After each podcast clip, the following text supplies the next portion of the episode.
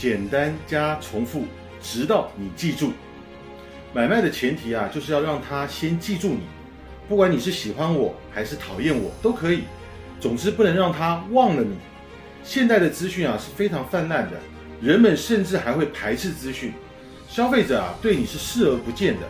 那应该怎么办呢？举个例子，我在公开课的现场啊，有学员啊朋友问我，我要上台讲话，如何在五秒钟之内把我自己介绍好？我给他的建议是什么呢？陈峰老师啊，有个十多年的台湾茶品牌，叫做明太祖，就是朱元璋那个明太祖，只是那个明啊是草字头的明啊。我就说拿我当比方，大家好，我是陈峰，很高兴来到这边跟大家分享台湾茶。朕天天喝，谁不喝？前面的几句话就把你的定位传播出去，然后呢，讲到一半的时候，我停下来喝口茶，再说一句，朕天天喝，谁不喝？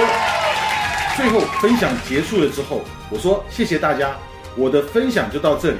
朕天天喝，大家一定会说谁不喝，我就会说朕天天喝，我们一起喝。谢谢大家。如果分享啊只有三十分钟，讲三遍，一个小时啊就能讲到六到八遍。我的同事啊就跟我说啊，我会被人家笑死。但是你知道吗？所有的人啊，其实你的内容啊他都没记住。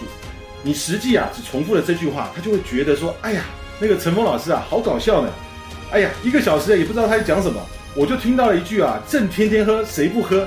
讲了那么多废话，其实就是为了让你记住我台湾茶的定位，而且品牌叫做明太祖，上网搜都有啊。所以我们一定要学会什么？